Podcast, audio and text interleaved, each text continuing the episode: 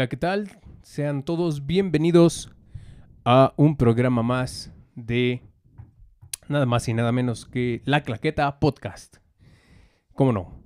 Aquí estamos transmitiendo una vez más en un miércoles acalorado, bastante acalorado. Voy saliendo a bañar y ya estoy mojado otra vez.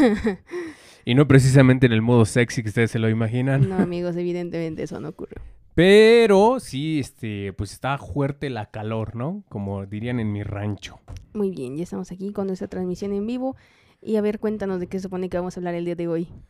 Pues hoy traemos un tema bastante interesante porque, este, les vamos a hablar de nada más y nada menos que Spider-Man. Como ustedes podrán haber visto en la pantalla, pues tenemos a el hombre maraña, ¿no? En sus diferentes eh, versiones. Que no le gustó, mire, peluche. Nos faltan más, pero... pero no caben en la mesa. bueno, no le mientas al público, no tengo más.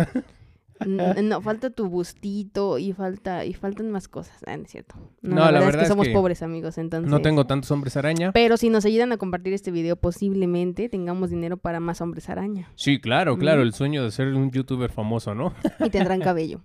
Y obtendrán la paz mundial, como bien diría una ocasión Flot. Oh, sí, obtendrán este dinero, la paz mundial, volarán y serán felices. Eh, no creo que ese tipo de felicidad se consiga así, pero... Claro que sí. Y pues bueno, hoy vamos a hablarles precisamente de Spider-Man porque eh, si no han estado muy enterados... Si han vivido bajo de una piedra toda esta semana. Así es. Pues yo les tengo que decir una sola cosa, ¿eh? Prepárense porque así como se los voy a decir, así va a pasar. Y lo que les tengo que decir es Spider-Verso, Spider-Verso. Todo lo que pasa es el Spider-Verso. El Doctor Octopus regresará y una película aparecerá. Cuidado, es el Spider-Verso. Derechos de autor, no nos demandes. No, este, pues sí, vamos a hablarles de Spider-Man porque, bueno, eh, resulta ser que como bien todos sabemos, pues va a llegar la culminación de la trilogía de protagonizada por Tom Holland, ¿no? Este nuevo Spider-Man más joven, con personajes todavía más niños, tirándole un poco más, quizás ahí haciendo referencia a los cómics de, de Ultimate Spider-Man, ¿no? O Amazing Spider-Man, donde vemos precisamente un Peter Parker mucho más joven. Y que bueno, pues aquí lo vamos, lo tenemos representado nada más y nada menos que por Tom Holland, ¿no? Ha recibido de todo tipo de críticas esta nueva trilogía, que bueno, hasta ahorita hemos visto dos, que es Spider-Man eh, de regreso a casa, Spider-Man lejos de casa y ahora pues Spider-Man sin camino a casa, ¿no? Que es la que se va a estrenar. Este, pues no sé, todavía no hay fecha. En diciembre. sí, sí, ya desde cuándo está, no ah, se ha movido. Para diciembre de este año, para estas navidades, si no mal recuerdo, estaremos teniendo nada más y nada menos que esta gran culminación. Y bueno, ¿por qué decidimos hablarles en este espacio de Spider-Man, no solo porque a mí me gusta el hombre araña. no solo porque a él le encanta el hombre araña. Sí, exactamente. sino que también eh, han salido muchísimos rumores con respecto a esta producción, a esta tercera parte de Spider-Man, que precisamente todo inició cuando, eh, cuando estaba, digamos, en preproducción esta nueva película, salió por ahí la noticia de que Jamie Foxx regresaría a interpretar a su personaje de Electro. Para que eh, estén más enterados y no tienen como que referencias, Jamie Foxx es un actor que interpretó precisamente este villano de Spider-Man que se llama Electro, ¿sí? Que manipula evidentemente pues la luz, como su nombre lo dice, la electricidad, que salió ahí en la, digamos, en la pues par de películas reboot, ¿no? Protagonizadas por Andrew Garfield, precisamente en la segunda entrega que sale aquí interpretando a este villano muy clásico. Entonces, el hecho de que un mismo personaje que salió, digamos, en otra pues interpretación, porque en franquicia pues no, ¿verdad? Eh, otra interpretación del mismo personaje, es decir, otro universo, ajá, otra visión, retomara el mismo actor y para el mismo personaje, empezó a crear este pues mucho murmullo, mucho chisme de lavadero en torno a lo que podía suceder en esta película, pues porque estaba bastante extraño. Además, teníamos como antecedente, ¿sí? Que unos años antes eh, se había estrenado la película animada Spider-Man Into the Spider-Verse, que bueno, la figura central precisamente era Miles Morales, este eh, Spider-Man con raíces latinas, eh, afroamericanas, etc. Y bueno, pues supongo yo que quisieron un poco replicar eh, esta fórmula, pero con los actores en carne y hueso. Recordemos que el primer Spider-Man que vimos en pantalla grande fue nada más y nada menos que Tobey Maguire, seguido por Andrew Garfield y bueno, Tom Holland llegó al final. Pero va más allá un poco de querer solamente imitar el éxito rotundo que fue Spider-Man Into Spider-Verse, esta versión animada del Hombre Araña. Va muchísimo más allá. Eh, esto tiene como pues es una consecuencia directamente que tiene que ver con la eh, rivalidad, ¿sí? Con la competencia que hay Marvel con DC Comics. Recordemos que justamente eh, hubo, cuando inició toda esta cuestión de la pandemia, ¿sí? Hubo un evento que se llamó DC Fandom, en donde pues se anunciaron nuevas cosas que tenían que ver precisamente con esta casa de ideas, y entre las que destacó que se confirmaba el título que iba a tener este, la nueva película de Flash en solitario, eh, además de anunciar al director, que es Andy Muschietti, entre otra eh, serie de cosas. Y lo que más trascendió en este anuncio es que iba a haber varias versiones alternas de Batman. Es decir, Michael Keaton, el Batman que vimos por ahí en los noventas, ¿sí? las dos primeras películas dirigidas por Tim Burton, pues iba a retomar su papel de Batman, ¿no? También Ben Affleck iba a retomar su papel de Batman y se rumoraba, estaban tratando de convencer a Christian Bale para que también regresara como Batman en esta película. Entonces, pues esto evidentemente es una lucha de poderes, ¿no? Para tener este, la mayor eh, taquilla, ¿sí? En cuanto a sus películas.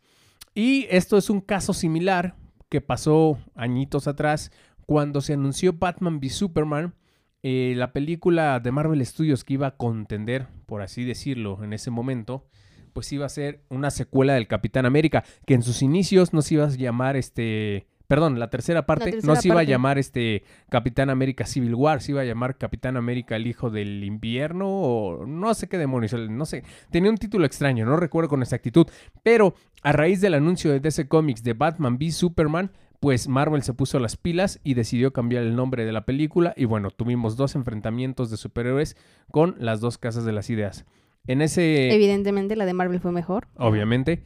En ese orden y en ese sentido, pues eh, por más que han tratado de ocultar eh, Marvel e incluso a Tom Holland, que ya sabemos que es Tom Spoilers Locos Holland, por más que ha tratado él de ocultar, ah, cuando se le ha entrevistado, sobre si evidentemente Andrew Garfield y Tobey Maguire van a regresar a interpretar sus papeles de Peter Parker y Spider-Man respectivamente en esta película, pues él ha negado rotundamente diciendo, es una gran cosa como para mantener en secreto y Marvel a mí no me ha dicho nada, ¿no? No me imagino por qué. Entonces, pues sí está, por más que han tratado de ocultarlo, por más que han tratado de decir, ay, no, no, no, a mí no me han dicho nada, pues evidentemente nosotros sabemos que hay algo, hay algo escondido. ¿Por qué se ha hecho entonces más grande este rumor de que pudiéramos tener un Spider-Verse en carne y hueso?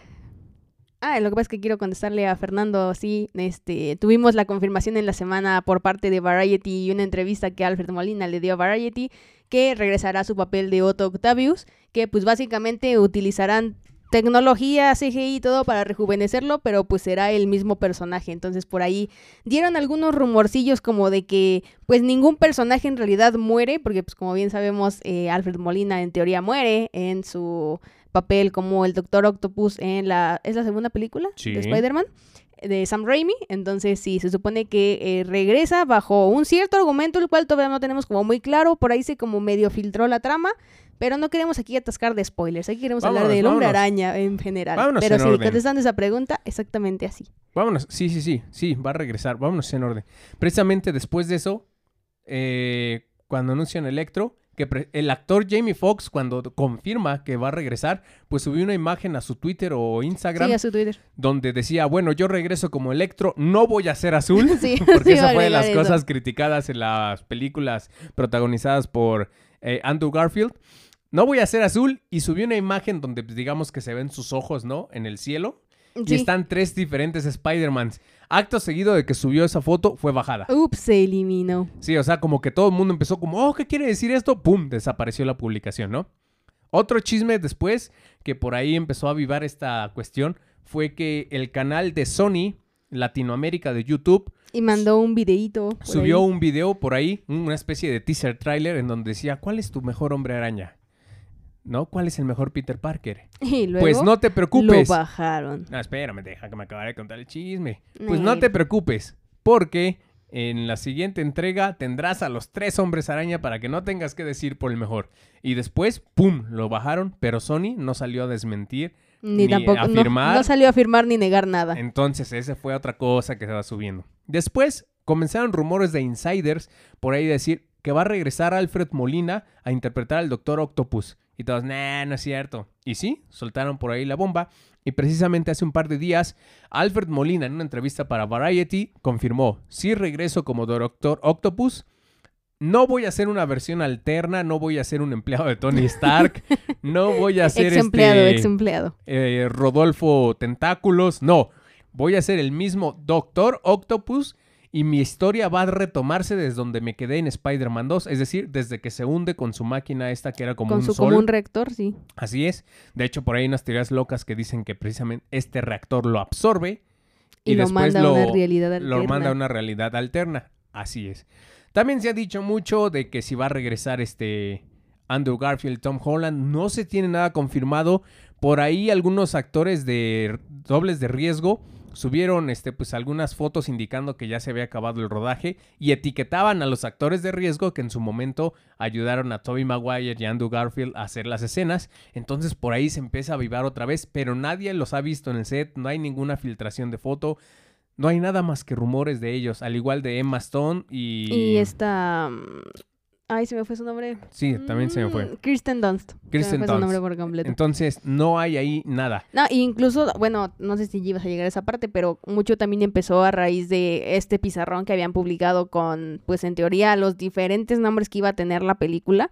Entonces, pues en teoría venían ahí como los nombres posibles y si no, bueno, ahí corrígeme si me equivoco, pero venía como las firmas de quienes habían estado participando en el rodaje Correcto. y muchos comentaban que pues dentro de esas firmas estaban pues la firma de Andrew Garfield o en su defecto otro de los rumores es que también estaba por la, la firma de Charlie Cox que como bien sabemos pues son fanáticos de Marvel y estuvieron al- como que al pendiente en Netflix pues eh, fue quien hizo el actor de Daredevil en su serie homónima Daredevil y pues la verdad es que creo que si no fuera un rumor y si sí fuera todo 100% real estaría muy chido porque creo que es el mejor Daredevil. No sé, lo siento, Ben Affleck no me, no me convenció. sí, Ben Affleck es un buen Batman, pero, sí, sí, sí. pero no, no Daredevil. Sí, Daredevil, recordemos que podemos traerlo a esta historia, o estaría muy bien que regresara Charlie Cox a interpretarlo, porque en eh, Spider-Man Lejos de Casa, al final de la película, Misterio revela la identidad secreta de Spider-Man, le dice al mundo entero en un noticiero que pues, es Peter Parker, ¿no? Entonces, pues necesitamos a un abogado para que limpie el nombre de Spider-Man. Y se Y rumoran dos que cosas. Que una podría ser Daredevil o la otra es que podría ser She-Hulk. Que, bueno, pues ya es, también está, es un hecho que She-Hulk ya empezó grabaciones de lo que vendría su serie para Disney Plus. Entonces por ahí podrían conectar historias, pero nada se ha confirmado de todo eso. Son, son muchos dimes y diretes todavía. No sé si recordarás otro chisme de lavadero que sacó, que cuando terminaron eh, las grabaciones les dieron un kit de regalos a todos los ah, miembros sí, del sí, crew. claro, cómo olvidarlo. Y había una playera en donde el Spider-Man que venía Él el Spider-Man de... Era el de Tobey Maguire, ¿no? ¿Qué pasó, ¿Era licenciada? Andrew Garfield. La primera película de Amazing. Spider-Man. El fanático de Spider-Man me va a matar. Es que, Voy o a mandar señales de humo para mi o sea, rescate, no amigos. puedo, no puedo hacer este podcast si no me sigues la corriente. Andrew Garfield en su primera película, el traje este medio cucho que sacó, estaba ahí en una de las playeras. Sí, ya no me acordé, había- no me mates. No había referencias a Tobey Maguire, pero sí estaba ahí. Este, El de Andrew Garfield. que Ya después me dijeron- acordé, ya me acordé. que después dijeron, no, pues es que era una foto de un cosplayer. Ah, pues sí, ¿por qué no utilizó el, el cosplayer? De el traje? Tom Holland, ¿no? más reciente, ¿no? O sea, a mí no me quieran ver la cara. Spider-Verse confirmado, señores. Ah, y bueno, de aquí no sé hacia dónde quieras partir. ¿Quieres comentar la cuestión de la trama filtrada? Sí. ¿O quieres hablar sobre Spider-Man en general? ¿O qué quieres hacer? ahí voy, ahí voy. Sí, vamos a hablar un poquillo de eso. Entonces, pues ahí lo tienen, ¿no? Estos eh, rumores, dime si diretes, no hay nada confirmado sobre los dos Spider-Mans previos a Tom Holland. Rumores también dicen que podría regresar el Duende Verde de Willem Dafoe con una apariencia más apegada a los cómics. Mm. Por ahí, si ustedes llegaron a ver este cuando salió la primera película de Spider-Man protagonizada por Tobey Maguire, si llegaron a comprar la película o posteriormente en internet, en YouTube, llegaron a ver, hay una especie de documental detrás de escenas que siempre hacen en casi todas las producciones, en donde precisamente hablan cómo fue el desarrollo del personaje, la caracterización, el maquillaje y demás, y por ahí soltaron una máscara que tenía esta cuestión como de animatrónico, o sea, y- para las y expresiones. gesticulaba los no, ojos no, no, era una chulada, estaba idéntico a los cómics, obviamente se veía más diabólico y eh, termin- optaron por no meterlo, pues obviamente porque a fin de cuentas Spider-Man va dirigido a un público infantil. Como más infantil. Entonces pudieran asustarse los niños. Pero bueno, aquí se rumora que podría regresar con una apariencia más cercana a los cómics. Y el último detalle, que también nos augura Spider-Verse. Al final de Spider-Man Lejos de Casa, recuerden que tenemos un cameo de un personaje Ah, sí, queridísimo, claro, claro. que es J.K. Simmons, eh, interpretando, reinterpretando a su personaje JJ, JJ Jameson, Jameson. este periodista eh, dueño del Clarín, ¿sí? Eh, que sale precisamente en la trilogía protagonizada por Tobey Maguire, que obviamente siempre tiene un rencor contra el hombre araña. Únicamente que acá en esta versión de película sale calvo, ¿no? Sí, es como, oh, santo cielo, es él, pero ¿por qué está pelón? ¿Qué está sucediendo? Pero aquí? lo que salió también estos días a relucir es que va a haber dos versiones de él en la película de Spider-Man 3. Ah, esa parte no me la sabía, amigos. Es decir, acá, acá el fanático la versión nos puede calva, compartir un poco más. La versión calva y su versión que salió en la trilogía de Sam Raimi también va a estar aquí. Vaya, vaya, eso sí no lo sabía. Eso tengo que tengo que admitirlo, no lo sabía. Perdonen, yo estoy aquí compartiendo mientras reviso sus Tengo que estar en todo, amigos. Usted disculpe. No En- puedo dejar de ser productora en una sola cosa. Entonces, ¿qué pasa aquí? Tenemos un villano confirmado de Spider-Man, trilogía de Sam Raimi, Doctor Octopus. Tenemos un villano confirmado De Amazing Spider-Man. de Amazing Spider-Man, Jamie Foxx como Electro.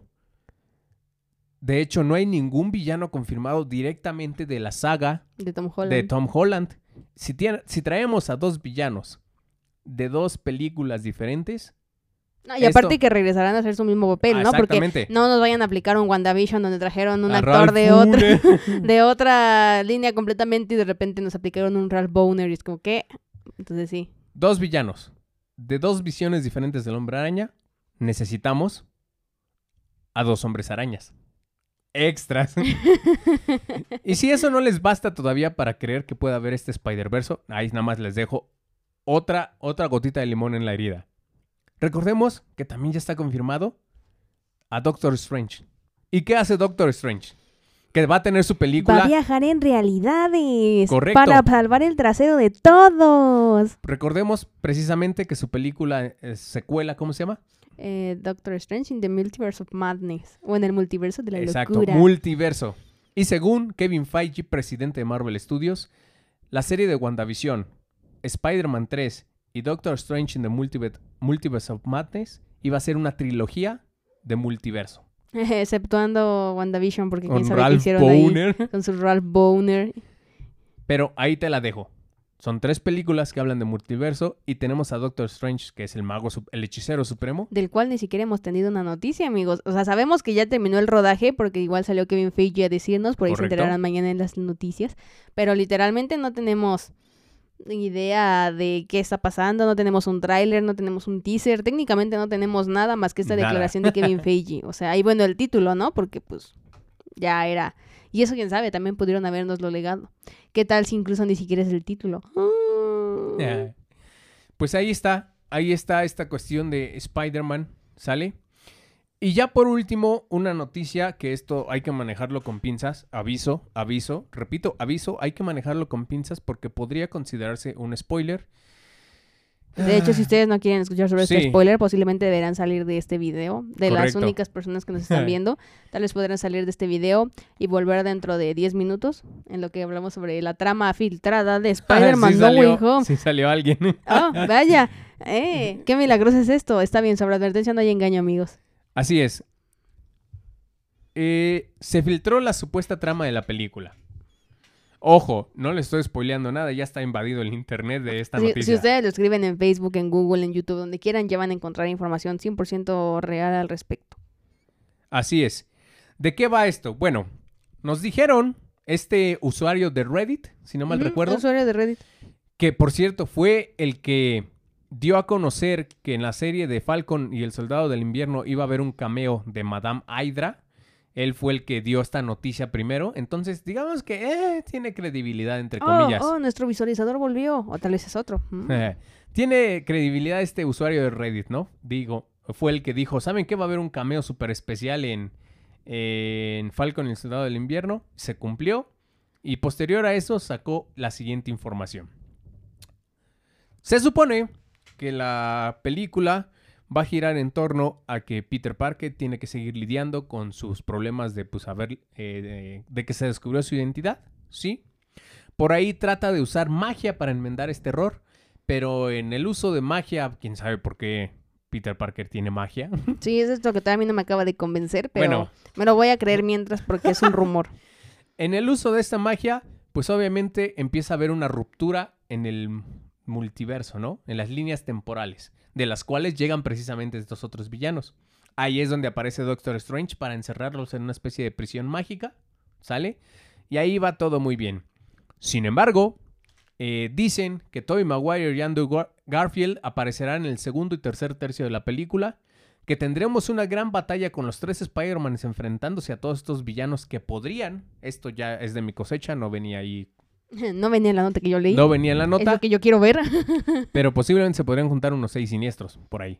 ¿No? No más. No más, no más.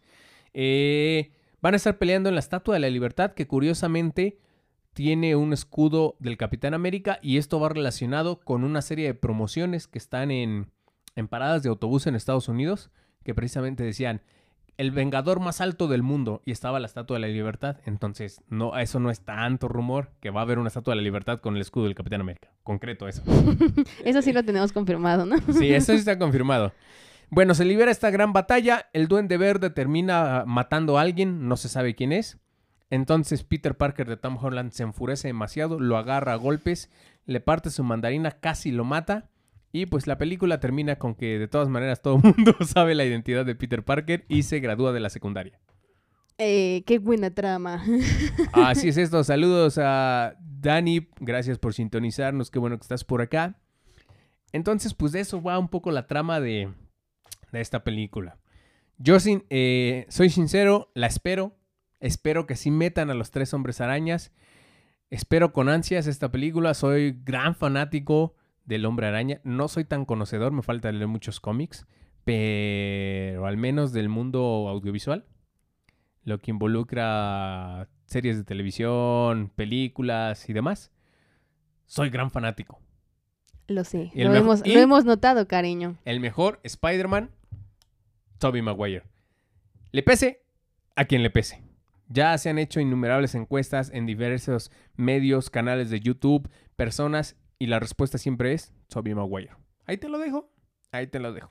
Porque fue con el que todos crecieron, no sabía que sea Don Chingón. Nada, nada. Ah, la pues. gente lo ha dicho. Porque Dice- es y expertos y no expertos. Tobey Maguire. Bien, ya dejando de lado el Spider-Verse, coméntenos aquí abajo si esperan esta película. Ya pueden volver, ya, Ya pueden volver. Ya acabaron los spoilers. Nah, no es cierto. Ya pasaron, no sé si pasaron 10 minutos, pero ya vuelvan. Coméntenos aquí abajo si esperan esta película eh, y qué esperan ver en la película, ¿no? Aparte, o sea, si ustedes quieren verla y qué desean ver en la trama de esta película, ¿no? Ojalá sea un cierre con broche de oro y que deje la vara acá súper alto. Bueno, eso también es un arma de doble filo, luego es difícil alcanzar la vara súper alta. Ni modo, los Aven- Avengers este, Endgame la dejó. Quizás Spider-Man sea la nueva Avengers Endgame. Nah, Infinity War fue mejor que Endgame. Bueno, Por eso es que Endgame no pudo superarla. yo no sé. Ahí están las cosas. Y bueno, vayamos a otro temita rápidamente, que pues también nos tiene como involucrados, puesto que como saben amigos, quienes nos están viendo y visualizando, y los que están viendo o escuchando Spotify, perdón, porque verlo no se puede, pues el domingo es la entrega de los Oscars, la entrega 93 Así de los premios de la Academia, se va a llevar pues el domingo a cabo. Eh, obviamente va a tener sus medidas porque como bien saben, si han seguido nuestras noticias y si no lo han hecho, pues qué mala onda. Eh, pues literalmente se va a hacer de manera presencial, obviamente con su debida distancia, con sus debidas eh, medidas sanitarias. los asistentes deberán hacerse, creo que tres pruebas de COVID, incluso antes de la ceremonia, o sea, creo que no sé si sea tres días antes o una, una y una, o el mero día también otra, no se sabe, supongo que cada quien lo establecerá, pero deben estar esas tres pruebas.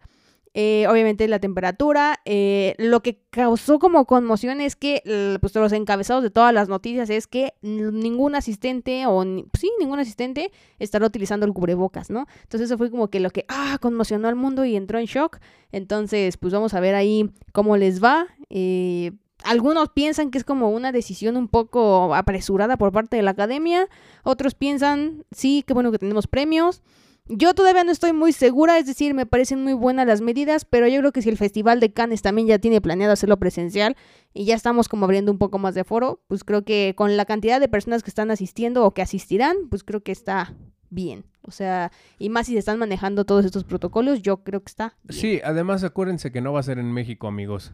Sí, Estados Unidos tiene un sistema de vacunación eficiente. Cualquier otro país. Inserte música triste. cualquier otro país creo que tiene, digo, quizás salvo los eh, que seamos latinos, Oye, Chile lleva buena captación. De todos los latinos es el mejor país que va en vacunas. Bueno, el resto de los latinos, eh, salvo Chile, claro. Saludos a nuestros internautas seguidores del video. ¡Eh! Muchas gracias por sintonizarnos. Sin, ustedes no seríamos nada. Canadá, Estados Unidos, Europa, algunos países europeos demás tienen un mejor sistema de vacunación, entonces pues es una gran ventaja. Aquí tenemos a la 4T, entonces pues bueno, no vamos a meter en temas políticos. Vámonos a lo que te truje, chincha. Pues te parece si hablamos en general de las nominaciones. Digo, no vamos a hablar. Sí, no me voy a meter a cada categoría. Cada categoría y cada Para eso tendré un programa especial. Claro, tendremos un programa especial donde hablaremos de eso. Pero nada más vayamos a ver lo más sonado, ¿no? Yo creo que la categoría de mejor película es la que nos podemos centrar más, fíjate. Porque dentro de esas, ah, bueno, exceptuando, perdón, a Chadwick Boseman, pues todos los demás, tanto actores y actrices, están como nominadas igual por mejor película. Entonces creo que podríamos centrarnos en esa categoría. Bueno, eh, obviamente son millones de categorías, ustedes saben. Eh, la que más queremos retomar ahorita a lo mejor sería la de mejor actor, actriz y película, puesto que pues son como las que más están sonando y porque varias de ellas pues están nominadas a muchos otros premios, ¿no? Entonces hagamos un recuento veloz de las películas que están nominadas a mejor película. Entonces en mejor película tenemos a El Padre, que está protagonizada por Anthony Hopkins y Olivia Colman. Tenemos The Sound of Metal, que está protagonizada perdón, por Riz Ahmed, Paul Rassi y por em, Olivia Cook. Si no se han enterado, también tenemos un especial por ahí con nuestros compañeros de Melomanía, eh, donde hicimos todo un análisis cinematográfico y musical y terapéutico de la película. ¿Por qué? Porque hacía falta este tipo de análisis. Siempre se aborda cinematográficamente y sonoramente, pero ¿qué tal terapéuticamente? Apuesto que eso no se lo esperaban, amigos. Correcto. ¿Tenemos algo nuevo por ahí? No, dale, ah, dale, sigue. Bueno, después de Son of Metal, pues tenemos eh, Nomadland, protagonizada pues básicamente por Francis McDormand, que es como que la que más suena para que gane mejor película. Ya luego hablaremos de eso en nuestro especial para ver si nos convence esa postulación.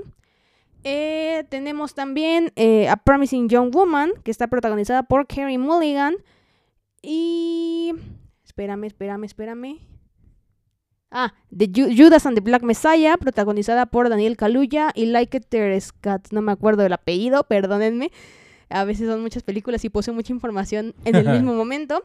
Y finalmente está The Trial of the Chicago Seven o El Juicio de los Siete de Chicago, que pues bueno, está protagonizada por muchas personas. Eh, Eddie Redmayne, eh, Sacha Baron Cohen. Michael Keaton. Michael Keaton. Bueno, Michael Keaton sí es protagónico, pero a la vez no es protagónico. O sea, es como el, título, el nombre de la persona para que llame la atención. Así como en el árbol de la vida ponemos a Brad Pitt, aunque solo salga 20 minutos de película, pero para que te llame la atención ponemos a Michael Keaton. Oye, pero Michael Keaton es Batman.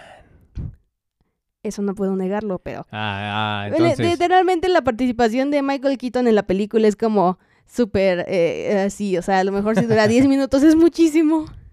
Bien, bien, bien, bien, bien. Bueno, entonces esas son las películas que están nominadas, pues evidentemente de actores y actrices, pues hay muchos más. Eh, excepciones a la regla, en Mejor Actriz está también nominada eh, Vanessa Kirby por, eh, a, no, Pieces, of a Woman, o Fragmentos de una Mujer en español. Y también está nominado en actor Chadwick Boseman por eh, Ma Rainey's Black Bottoms. Entonces, este, son las nominaciones que tenemos y que ahorita me vienen a la mente porque, si se dan cuenta, no lo estoy leyendo, amigos. Eh, ¿Ven qué buena memoria? Pues sí, en cuanto a mejor película, yo creo que se la va a llevar eh, Nomadland porque viene muy fuerte, viene sonando mucho. Además, su directora, eh, Chloe Zhao. Chloe Zhao, eh, pues también está pues en la cumbre de su carrera, que aparte de pues hacer, digamos, cine más de arte dramático, ¿no? También la- la es película la es muy directora dramática. de la próxima gran apuesta de Marvel Studios, que es este Los Eternals, ¿no? Entonces sí, viene con todo esta directora. Entonces creo que precisamente, eh, y aparte, por eh, no por demeritar, ojo, aclaro aquí, no por demeritar, pero a la academia siempre le gusta, hemos hablado ya en otros especiales de los Óscares, que siempre busca premiar lo políticamente correcto a un sector vulnerable o lo que no usualmente se premia, ¿sale? Entonces, en este caso, una directora haciendo cosas tan chingonas, pues siento que al ser, creo que es la única mujer que está No, contendiendo. no, no, están dos contendiendo. Está la directora de Promising Young Woman, pero no me acuerdo ahorita su nombre. Y está Chloe Zhao por Nomadland. Yo creo que Chloe Zhao se lo va a ganar por esas dos cuestiones. Yo creo que nada más es por cuestiones de que como ya se lo llevó en el BAFTA, así como Soul en película animada ya se lo llevó también en el BAFTA, pues yo creo que es más enfocado desde esa perspectiva. O sea, yo lo comento, por ejemplo, ya que me he sentado maratónicamente a ver pues la mayoría de las películas, creo que exceptuando me faltó nada más a Promising Young Woman, lo lamento, es que son muchas películas y a veces la neta es que no hay tanto tiempo, o sea, me dedico a hacer millones de cosas. Eh, yo personalmente me gustó Nomadland, sí, pero creo que mejor película debería de ser. Ay, mira, me faltó Mank, ahorita me acordé. Mank, Mank. también está nominada, amigos. Mank de David Fincher también está con Gary Oldman como protagónico. Retomando, me gusta Nomadland, pero personalmente creo que de todas las películas que nos entregaron, de las mejores que pudo haber existido en este The momento Sound es The Sound of Metal, Sí. la verdad. O sea, las otras me gustaron mucho. La verdad es que la temática que traen está muy, muy chida. Eh, hace rato estábamos viendo por ahí un programa en cuanto a si eran buenas películas o películas aburridas. Yo personalmente no las vi aburridas. O sea, cada una está como que en su temática especial. Obviamente, habiendo pandemia, pues no, no esperaba, o al menos yo no iba con la expectativa tan alta de decir, sí, a fuerzas van a ser millones de personas o millones de espacios. La verdad es que no. O sea, creo que de muchas de las películas son o en aire libre completamente, como lo tenía Minari, que también está nominada a Mejor Película. Ven, se me olvidan muchas, pero ya me estoy acordando. y como sería Nomadland, que pues ocuparon básicamente espacios abiertos. Y pues hay otras en las que son espacios nada más como pues un departamento, como lo veíamos con, con el padre, ¿no? Entonces creo que para ser época pandémica y que hubo muchas excepciones de la academia considerando que a veces es muy cerrada, yo siento que estuvieron bastante bien las películas, pero pues habrá que ver qué deciden los demás espectadores, ¿va? Mm, Yo no creo que como tal sean aburridas. Más bien la temática no es tan sor- pro- más propositiva. Esa es la palabra. No aburrida. No son tan propositivas. Pero en dónde o cómo podrías englobar algo propositivo, por ejemplo. Mira, se supone que los premios premian, perdón la redundancia, los premios premian algo con propuesta o en su defecto innovación. En este sentido, no estamos encontrando el hilo negro ni nada nos está sorprendiendo con, wow, mira ese juego de cámaras, wow, mira este tema que nunca se había tratado o no de esta forma. ¿Me explico? Entonces, no hay realmente una propuesta. Se fueron por cosas muy básicas. Discutíamos un, plo- un poco, perdón, de esto de Judas and the Black Messiah, ¿sí? Discutíamos que siento que la película está metida con calzador desde mi punto de vista por el caso de George Floyd, Ajá, George Floyd. del asesinato de George Floyd, ¿no? Obviamente esta película, si no la han visto, pues está en un contexto de los años 60 donde las personas de color estaban sumamente marginadas, ¿no? Sí, cómo ya, había- no, ya no era tanto una opresión, era más como que están marginados. Así es. Y cómo obviamente los policías abusaban de su autoridad para cometer una serie de atrocidades en contra de estas personas y no eran castigados o enjustiados. Era como de, ah, pues mataste nomás, pues eh. Sí, como si fueran al- animales, ¿no? Lo mismo es una temática cal. muy parecida al juicio de los siete de Chicago, o sea, entiendo esa perspectiva. Nuestro debate detrás de cámaras consistía en el hecho de que yo lo veo como está esta nota y como es un suceso histórico, pues es algo que se puede cimentar y plantear para un aspecto cinematográfico. ¿Tu perspectiva era? Que te estás agarrando del movimiento Black Matters, de lo que pasó. O sea, si hubieras metido en cualquier, antes de lo que hubiera pasado con George Floyd o muchos años después, te lo compro, no pasa nada. Pero estamos, es como si yo ahorita dijera, ah, ¿sabes qué? Para el próximo 8 de marzo, el 8M, voy a componer una canción que hable del feminismo, que la enaltezca a la mujer, etcétera, etcétera. Temas delicados, ¿me explico? Entonces es como agarrarte y más que sea bien visto, es como de, mm, te hace ruido y como, mm, no encaja. Pero en el caso de lo que tú mencionas, igual como lo platicábamos hace un rato, pues es más enfocado a que lo estás haciendo como más premeditado a que sea, ah, sí, específicamente el 8M lo voy a hacer porque sé que es algo conmemorativo, ¿no?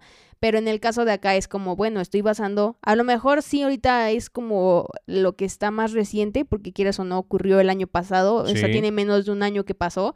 Recordemos que la muerte de George Floyd fue el 20 de mayo del año pasado.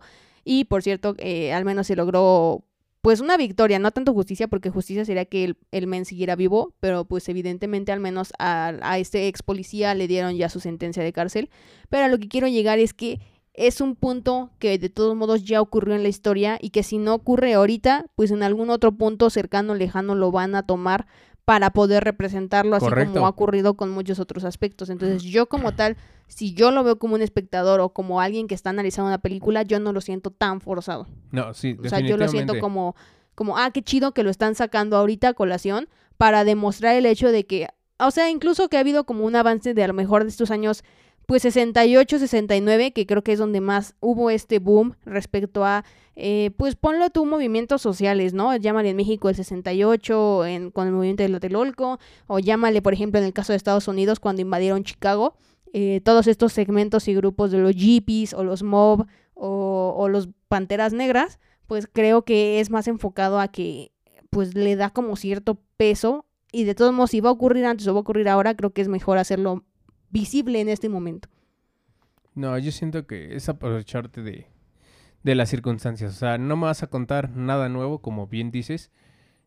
Y nada más es como de, bueno, ahorita está en caliente esto, vámonos a agarrar de aquí para que tenga popularidad y sea y entre a la categoría de los Oscars. Yo lo veo desde ese punto de vista, creo que es muy ruin y muy bajo hacer eso, que deben tener un poco más de creatividad y contar otras historias. Entiendo la parte de representar algo social, porque a fin de cuentas el arte es lo que busca generar. Es eh, generar conciencia en una sociedad, sea cualquier, cualquier expresión artística.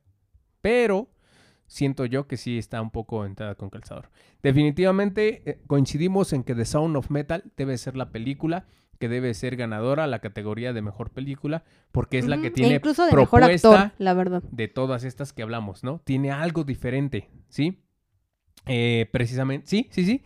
El mejor actor, este, ¿cómo se llama? Riz Ahmed. Riz Ahmed. que la última vez que nosotros, no sé si tú lo viste en otra película, pero la última vez que eh, yo lo vi. que fue en Aquaman? ¿Sí fue en Aquaman? No, la última vez que lo vimos en pantalla fue el villano de Venom.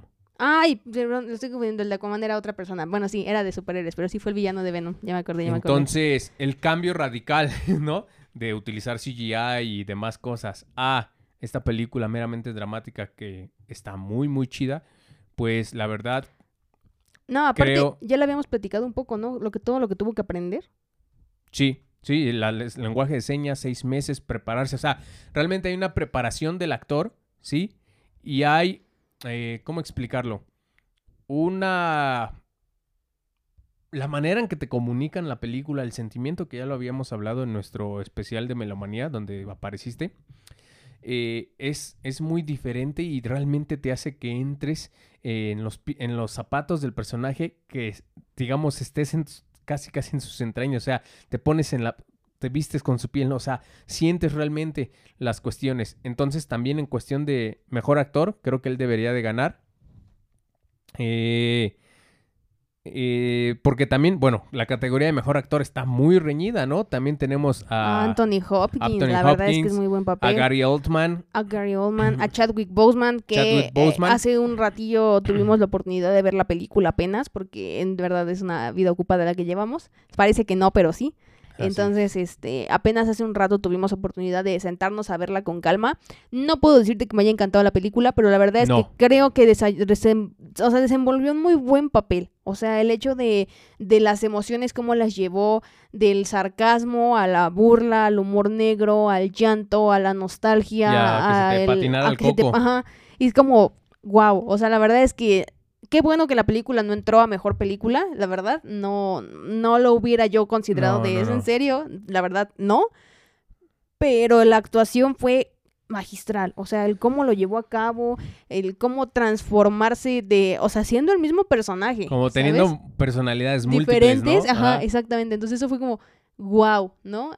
Y pues obviamente igual también nos toca ese tema superracial debate. y entramos en el mismo debate porque pues ahora este a lo mejor es un poco más musical porque hablamos de blues, pero tiene la misma situación en cuanto a cuestiones raciales, ¿no? Que es lo mismo que estamos viendo a lo mejor con la serie de Falcon and the Winter. Soldier, Sí. un poco más disimulado porque pues estamos ya en una época en teoría más de aceptación.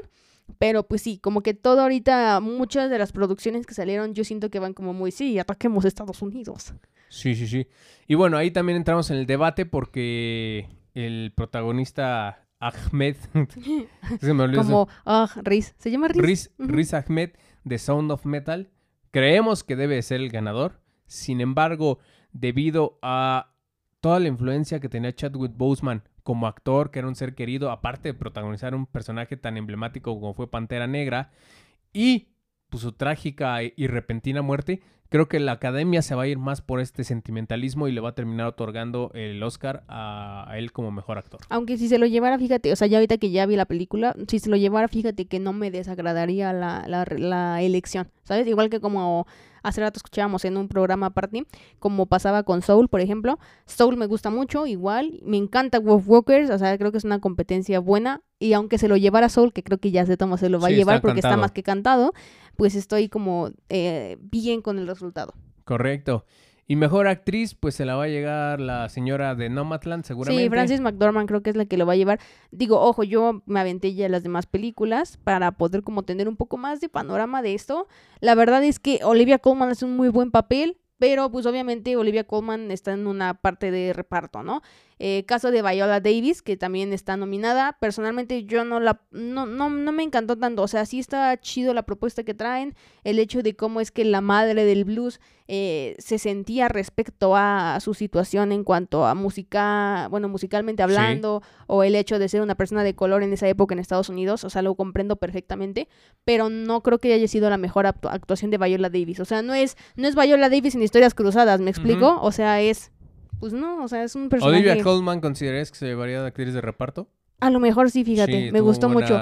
Estoy entre Padre. eso y Amanda Seyfried, porque la verdad es que en Mank Amanda Seyfried hizo un muy buen papel y creo que hace muy bien. eh, Ay, se me olvidó el nombre por completo. Sí que representa a alguien de, en verdad, pero se me olvidó. Es la esposa de, la esposa de Charles Hearst, pero se me olvidó por completo su nombre. Ujú. Pero creo que sería muy buena competencia entre ella y Olivia Colman. Y otra nominación rápidamente ya para irnos despidiendo, eh, que nos hizo un poco de ruido precisamente fue la de mejores efectos especiales. Sí. Sí, la verdad es que, o sea, están muy buenas las propuestas. Está, por No, ejemplo. No, la del monstruo y yo, y yo ¿qué? ¿Cómo? No, era Amor y Monstruos, pero no sé, no estoy segura. ¿Sí es la misma película que estoy pensando? Es No sé, peli- yo ni siquiera sabía que existía. Es que estoy confundiéndola a lo mejor porque hay una película que se llama Amor y Monstruos y está en Netflix, creo que la, la- apenas la acaban de sacar y está protagonizada por Brian O'Connor, no, no es Brian, o sí es Brian, Dylan O'Connor creo que se llama, que es el vato que salió en Maze Runner para quienes han visto este tipo de películas distópicas y se llama Amor y Monstruos la película, pero no estoy realmente segura si sea esa la que está nominada, la Tan verdad. solo los efectos que se ven en el póster se ven muy... mm, Pues no sé, no sé. Si es esa, yo no, también me sacó un poco de onda. O sea, yo lo, lo menciono porque no sé si es esa película realmente. Y otra que me, también es como, pues, ¿qué onda? Es la película de Mulan. O sea, ya sé que tú no la viste. Yo sí la, la, pues, la voy a ser sincera, me quedé a la mitad porque no me encantó la, la trama al final. Pero el hecho de que quisieran como imitar a todo este cine chino, Bueno, o sea, el tigre y el dragón y todo eso, para es como... hacer volar a tantas personas se requieren efectos especiales. Sí, sí, sí, sí, sí, eso me queda más que claro, pero se ve más realista una película de Avengers y volando los paisajes y, y todo. pero no, no, no, no me acaba de encantar. Siento que quisieran hacerlo, a lo mejor en su momento de hacerlo tan perfecto como lo hicieron con el Rey León, que la verdad es que ni Mm, siquiera se ve bien. No, apunta a una cuestión más de dinero. Eh, Disney, y esto va para todos, bueno, Disney y en, en general la industria sabe que uno de sus mercados potenciales o el mercado número uno es China, Japón. Pues sí, es China, China. porque son más grandes, pero a final Ay, de cuentas ah, a China pero- ni le gustó. Ah, ah, exacto, ahí voy, espérame, voy por partes. En ese sentido, ellos quieren como manera de tributo o generar más ingresos o conectar más con esta audiencia, lanzar productos como Mulan, que no les gustó. Ok. Su segunda apuesta ahora va con Marvel al sacar Shang-Chi, Porque si tú te fijas, es un personaje que si tú hablas de cómics de Marvel, te podrán decir mil enemigos, mil villanos y mil superhéroes, pero Shang- Shang-Chi jamás te pasa por la cabeza. Entonces es la segunda gran apuesta en este caso para conquistar a este público. Entonces por eso va y también por eso tiene que estar en los Oscars. Todo es mercadotecnia, todo son relaciones, todo es política, lo, correctamente político. Eh, Tenet, una gran película que dejaron de largo, de lado en otras eh, categorías. categorías. Eh, como actores me hubiera gustado a lo mejor a Robert Pattinson que lo hubieran este, nominado. Yo siento que, como vimos hace rato en el video, tienen una cuestión con Christopher Nolan en la academia. Creo que no va. Pues no sé, digo, en, en temporadas pasadas Dunkirk y pues creo que es la única que ha tenido ahorita recientemente Dunkirk, pues estuvo, o sea, sí estuvo nominada, pero pues no se llevó nada Eh, tampoco. eh, ajá. Y tenía una muy buena mezcla de sonido, la verdad. O sea, tenía frecuencias que te hacían sentir asco en los momentos en los que deberías de sentir asco. O sea, Y que si me lo preguntas, Tenet debería ganar esta categoría. sí, en perfecto sí. O sea, sobre todo por el cómo van en retroceso y cómo van al mismo tiempo en avanzando. Es como, guau. Sí, Sí, es una chulada de de- película. Ya de las películas animadas no hablamos, fue nuestro podcast anterior, revísenlo ahí en Spotify. O aquí en, nuestra página de DAF Media en Facebook, ahí también está el video en vivo para que chequen cuando hablamos de nuestras predicciones. En general, pues creo que son este, las películas, ¿no? Lo más fuerte de esta ceremonia de los Óscares.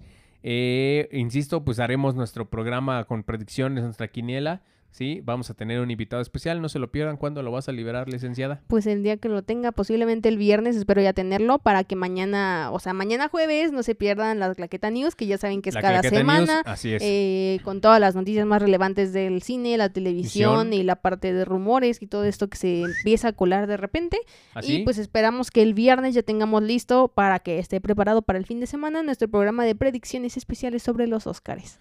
Ahí lo tienen amigos, entonces mañana sale la Claqueta News y el viernes, más tarde el sábado, por ahí tendremos este, eh, pues este video especial con las predicciones, nuestras quinielas sobre eh, los Óscares, ¿no? Excelente. Entonces, Pues hasta aquí, muchas gracias por habernos sintonizado, recuerden hashtag Spider-Verso, espérenlo porque se va a hacer de una u otra forma. Si no, pues ya eh, me arrepentiré y me tragaré todas mis palabras. Aquí podemos insertar un meme de ¿qué? No me, no me he retractado en 20 años.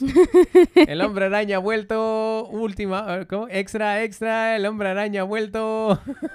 Entonces, también no se pierdan la premiación el día domingo de los Óscares. Por si no quieren ver nuestro otro programa, pues se vayan directo el domingo a ver los Óscares. Sí, Entonces, coméntenos eh, pues aquí cuáles son sus predicciones para los Óscares, si les han gustado estas películas, si no les han gustado, quién creen que va a ganar, cuál es su favorita, etcétera, etcétera, etcétera.